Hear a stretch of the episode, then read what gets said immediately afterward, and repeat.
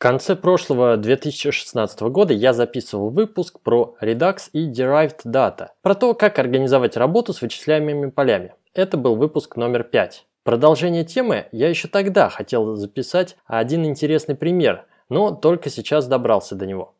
Пример не связан с Redux напрямую, но примечателен в контексте вычисляемых полей. В документации React есть страница под названием Lifting State Up, которая показывает, как можно и нужно выносить общий стейт вверх по иерархии компонент, до общего предка. С этим подходом вроде все понятно. Если нескольким компонентам нужны одни и те же данные, то не стоит хранить их несколько раз в стейте каждого компонента по отдельности и затем мучительно следить за их синхронизацией. Правильный подход – это иметь некий единый источник правды, то есть вынести данные в стейт некого общего предка – и пробрасывать необходимые части вниз через props.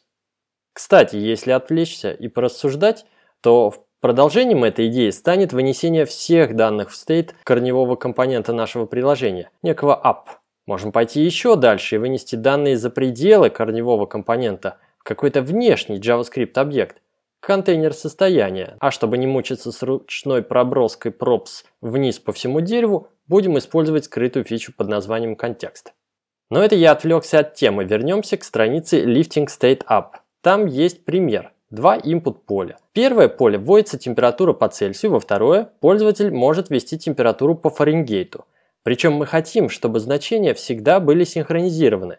То есть, если пользователь что-то вводит в первое поле, то второе поле обновляется автоматически. И наоборот. Формула пересчета известна и достаточно проста. С первого взгляда может показаться, ага, вот они два компонента, которым нужна синхронизация стейта между собой. Но мы помним, что правильный путь – это иметь единый источник правды, единый стейт где-то в общем предке. Первый – наивный подход. Представим себе этот единый стейт как объект из двух полей – температуру по Цельсию и температуру по Фаренгейту. Храним этот объект где-то в общем предке. Когда пользователь вводит первое input поле, то вызовется функция handle Celsius change, которая возьмет введенное значение и тупо запишет его в поле Celsius в нашем state объекте. А значение по Фаренгейту будет вычислено по формуле и сохранено во второе поле нашего state объекта. Далее автоматически произойдет ререндер этого компонента предка, содержащего state объект, и обновленные значения через props уйдут в глубину верстки вплоть до input элементов. Аналогично нам понадобится функция handleFarengateChange, которая будет записывать введенное пользователем значение в state в поле для температуры по Фаренгейту, а температура по Цельсию в этом случае будет рассчитана по формуле. Все работает, но есть концептуальный недостаток. State избыточен. Он содержит оба значения температуры в явном виде, хотя на самом деле одно вытекает из другого по формуле. Зачем нам хранить два числа одновременно? Сделаем второй подход к задаче. Следуя правилу, что все, что может быть вычислено, должно быть вычислено на лету, попробуем избавиться от лишней переменной в объекте состояния. Оставим только температуру по Цельсию. Только ее будем хранить внутри объекта state, а температуру по Фаренгейту всегда будем вычислять на лету. Например, прямо в методе render нашего общего предка. В отличие от предыдущего решения, это хоть и концептуально выглядит более аккуратно и красиво, но оно не работает, есть баг.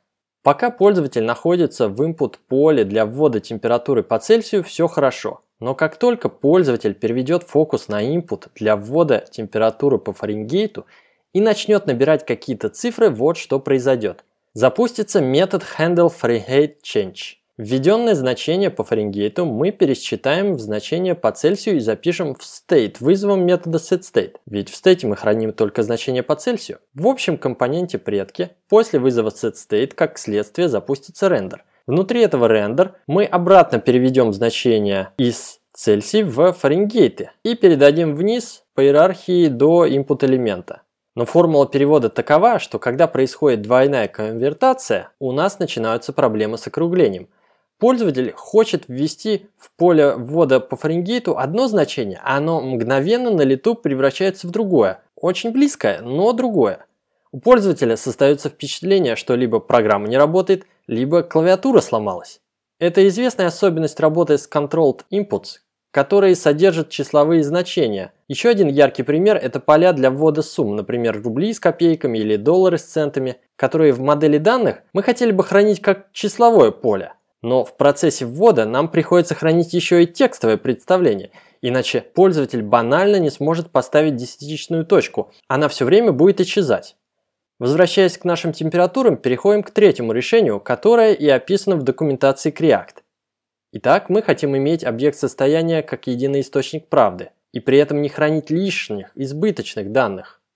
Сделаем следующее. В объекте state заведем два поля. Первое – это значение текущего инпута, куда пользователь именно сейчас реально вручную вводит что-то. Назовем его value. А второе поле в объекте state будет содержать информацию о выбранной для ввода системе измерения, либо по Цельсию, либо по Фаренгейту. Можно одной буквой C или F для наглядности. Таким образом, метод handle Celsius change, помимо обновления самого введенного значения, будет присваивать букву C во второе поле состояния. А метод handle Fahrenheit change, соответственно, вместе с обновлением value будет присваивать букву F. В методе же render, следуя заветам вычисляем все, что можно вычислить, произведем вычисление недостающей температуры, либо по Фаренгейту, либо по Цельсию, в зависимости от установленного флага F или C. Это решение не имеет баков и не содержит избыточный стейт. Оглядываясь назад и сравнивая с первым способом, когда мы хранили в стейт две температуры одновременно, может показаться, что ничего не выиграли. Все только усложнилось, так как теперь появился какой-то дополнительный код внутри рендер, да еще и с if ветвлением. А в стейт как было два поля, так и осталось два поля. Да еще не очень явного содержания, какая-то буква F и C.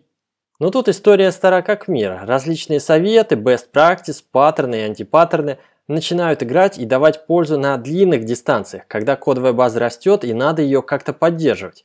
В простом Hello World продемонстрировать различия в подходах можно, но сложно продемонстрировать преимущества одного над другим.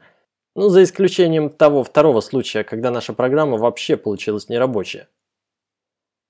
Подведу итог. Общая рекомендация. Не храните результаты вычислений в state, а вычисляйте все, что может быть вычислено как можно позже, например, непосредственно в рендер. Это уменьшит трудозатраты на поддержание объекта состояния в консистентном виде, исключить необходимость синхронизации различных состояний в различных частях приложения. А еще пишите на React и процветайте.